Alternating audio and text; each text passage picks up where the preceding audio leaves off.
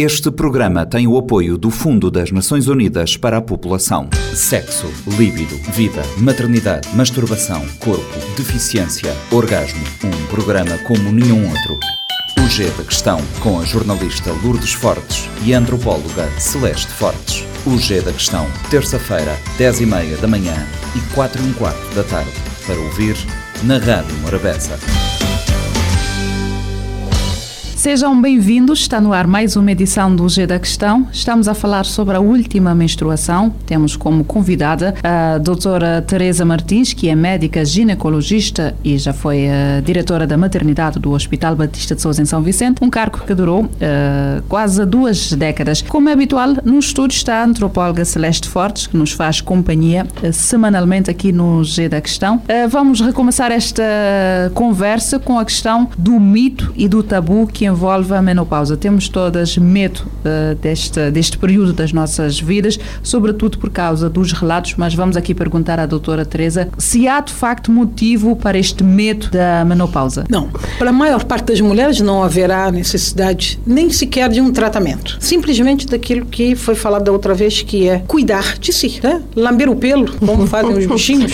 Sim, é importante. E temos que fazer isso e temos que fazer isso numa base constante. Não é de vez em quando eu dou uma lembro, dar uma corridinha e depois. Não. Portanto, se você está cuidando de você, você a cabeça está boa, habitualmente, para a maior parte das mulheres, não haverá problemas. E aquilo que for problema, o médico vai intervir. E já agora dizendo, a mulher deve ir regularmente ao médico, uma vez que esse é um período, não por causa da menopausa só, mas por várias razões. É um período em que incidem, eh, entre 45 e 55, incidem várias doenças e incidem mais. Então tem que ir fazer as consultas regulares, não esperar sentir nada. O médico vai saber o que fazer, vai saber como orientar. É muito comum as pessoas perguntarem: ah, então e os fitoterápicos? Prímula, óleo de prímula, leite de soja, isso aí vai ajudar?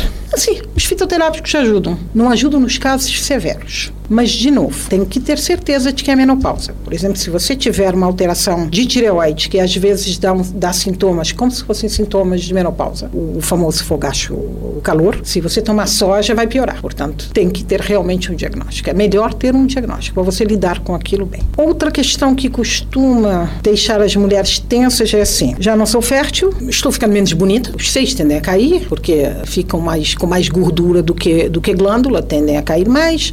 Você tende a depositar gordura principalmente em áreas mais críticas, como barriga, por exemplo. Portanto, se você olhar a forma que você tinha na sua juventude, não é do corpo, não é a forma que você tem na perimenopausa, que é que é o climatério. Então a vida acabou para mim? Não. O que eu vou fazer é o que eu fiz a minha vida inteira, encarar as mudanças. A vida inteira de todo mundo há mudanças. A gente desde que nasce até que chega a menopausa, por quantas mudanças passa? Essa é mais uma. Não é o que está acontecendo, é a maneira como eu lido com o que está acontecendo. Se eu lidar bem, fico bem. Nesta fase tem uma questão aqui que as mulheres associam a menopausa com a velhice as muitas mulheres, uhum. embora hoje em dia estamos a lidar melhor com esta questão, têm medo de velhice. Uh, como é que fazemos esta relação e como é que deixamos de lado este preconceito da velhice e encarar a menopausa como uma fase normal da vida? Não deixas de ser mulher porque estás na menopausa? A meu ver, tudo que você encara, tudo que você enfrenta, tem lados bons lados menos bons. Vai ter lados menos bons? Vai. Para esses, você tem que ter mecanismos para lidar, ferramentas para lidar com isso. Se você tem desencadeou uma patologia, uma coisa eh, que parece doença, vai ter que tratar. No mais, você vai fazer mudanças uh, na sua vida. Uh, vamos, vamos falar, por exemplo, de uma mudança. A sexualidade. Todo mundo, portanto, a maneira como você encara o sexo e você como, como uh, o seu elemento atrativo, digamos assim. A maior parte das mulheres relata que o sexo é diferente, ponto, tá? É fato. Que o orgasmo demora um bocadinho mais, ou muito mais, é verdade. Mas aí é uma oportunidade de descobrir coisas que não tinha descoberto antes. Como, por exemplo, que, que você pode jogar com muita coisa no seu corpo. Toda a sua pele pode ser explorada para ajudar o no sexo. Coisa que talvez quando você tem mais pressa e está mais eficiente daquele lado, você não descobre.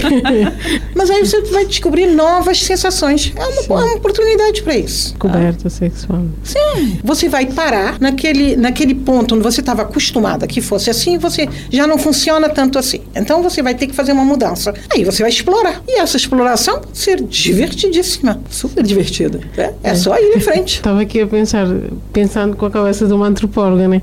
Mas tem muito a ver com o facto do nosso corpo também feminino ser uma quase que uma coisa coletiva, né? Nós somos escrutinadas todos os dias como é que é o nosso corpo e como é que é, sobretudo na parte mais sexual, né, da nossa sexualidade. E em Cabo Verde costuma-se associar a menstruação ao fato de se passar a ser mulher e se considerar que, está uma relação sexual eh, de se poder engravidar. No caso da menopausa, não sei se estou certa, mas talvez o coletivo olha para as mulheres como já estando no fim e o que a doutora Teresa está a dizer é que não, que há outros, outras formas de explorarmos a nossa sexualidade. o coletivo vai olhar para você da maneira como você se posiciona. Sim. Se você se posiciona como uma velhinha que já está no final e não tem mais nada nenhum, nada para descobrir na vida e só está esperando a morte, é assim que vão te encarar. Você não vai se posicionar dessa forma, claro que não. Vai se posicionar como alguém que está entrando em uma outra fase da vida. Mas há, mas há um outro lado de, deste mesmo coletivo. Imagina, a doutora Teresa está sugerindo que sejamos, que sejamos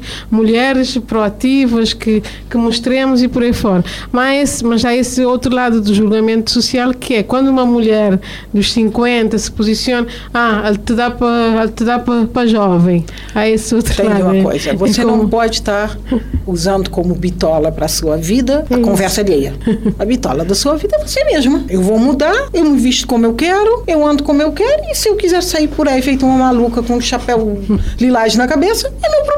Ah, o pessoal vai falar? Vai. O pessoal tem sempre que falar, tem sempre que ter um assunto qualquer. Gente, dá assunto para eles falarem. É bom, ajuda todo mundo a se divertir. Esta, este período está relacionado também com a perda da libido sexual. Ajuda-nos a, ajuda a nós e a também explicar lá para casa como lidar com isto, porque isto associa a dor e depois faz-nos correr alguma forma melhor de lidar com isto ou cada mulher vai encontrar o seu caminho? Libido é a vontade de você ter sexo, fazer sexo. Diminui, é fato. Vai diminuir para os homens também, só para as mulheres não. Uh, e nós ainda temos uma vantagem que não temos que demonstrar nada fisicamente. Os homens têm. Então não estamos tão mal assim. A única coisa é aquilo que eu falei antes.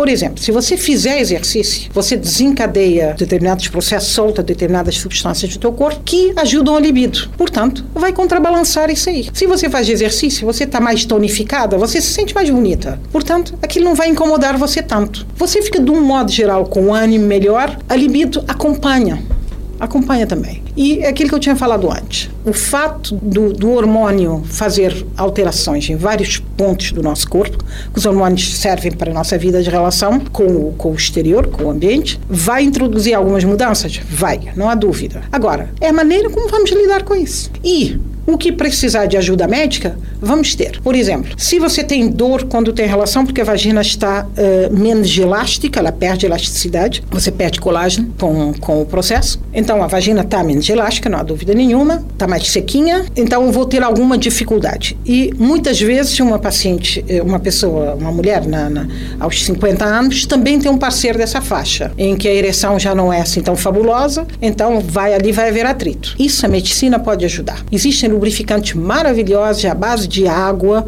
que não atrapalham em nada, que não atrapalham o preservativo. Os, os, os oleosos atrapalham o preservativo, é, não deve ser usado. Mas os à base de água podem ser usados, inclusive, como preservativo. Pode se ajudar de várias maneiras.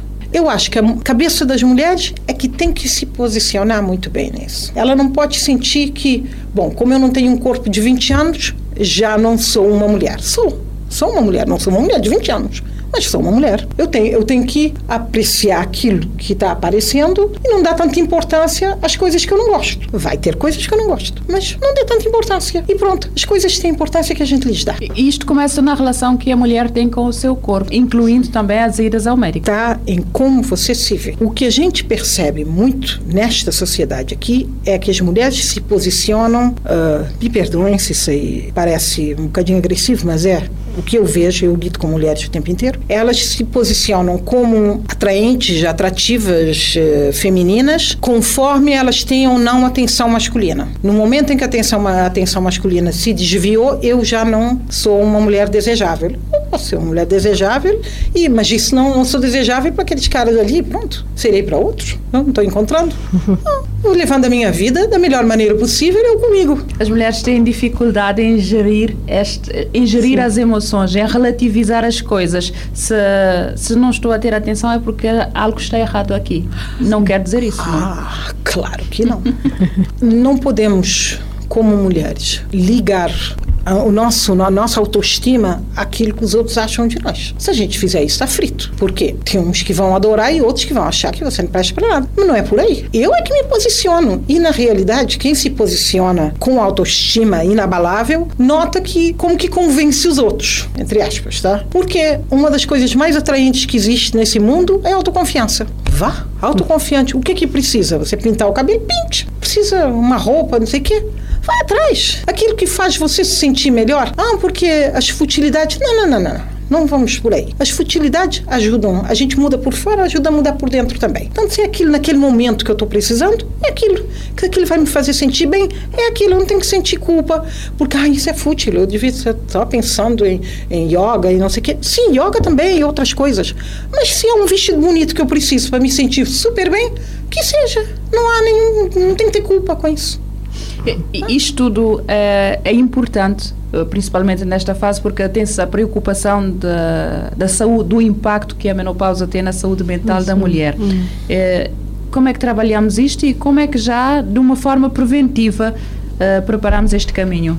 Eu queria só, deixa-me só hum. acrescentar mais uma questão, como é que a família se relaciona ou como é que a família se deve posicionar neste momento? Rapidamente, que o resto vai, vai a outra pergunta vai, vai demorar mais. A família tem que entender aquele momento. A mulher fica mais irritadiça, algumas mulheres ficam, é fato. Nós estamos acostumadas a, a ter quedas, mesmo fora da menopausa, estamos acostumadas a ter quedas uhum. de, de, estrógeno.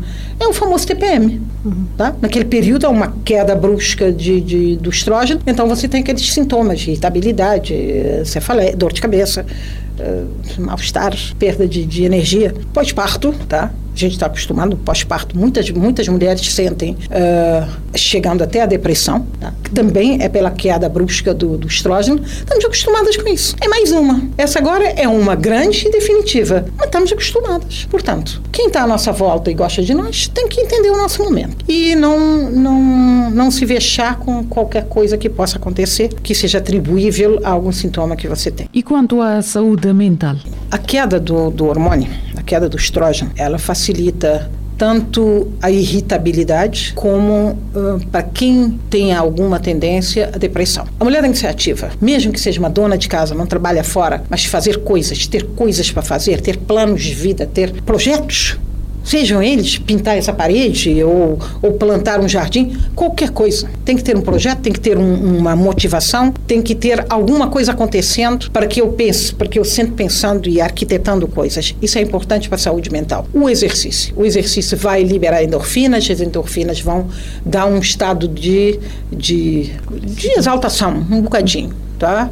E isso é bom. Chegaram a uma conclusão num grande estudo que houve, que foi que terminou há uns anos atrás e que foi o, maior, o estudo mais longo da história. Quem que chega à idade madura feliz? Inicialmente, uh, várias questões foram colocadas, tipo uh, quem tem mais dinheiro, quem tem uma vida mais confortável, quem tem relações boas, não só com parceiro, parceiro é só um detalhe, mas amigos, um grupo de amigos ou, ou não precisa ser um grupo grande, mas pessoas confiáveis, pessoas que você uh, se junta com elas para rir, para contar história, para se divertir, para essas são as pessoas mais felizes.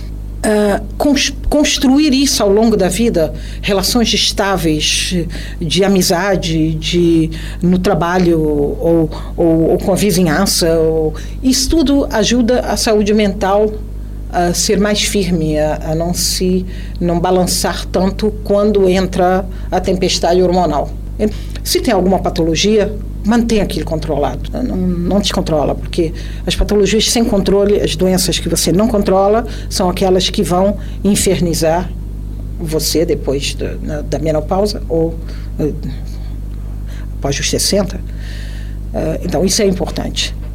Ter essa saúde mental é importante, a maneira como você come é importante, os exercícios que você faz é importante, ter projetos sempre na vida é importante.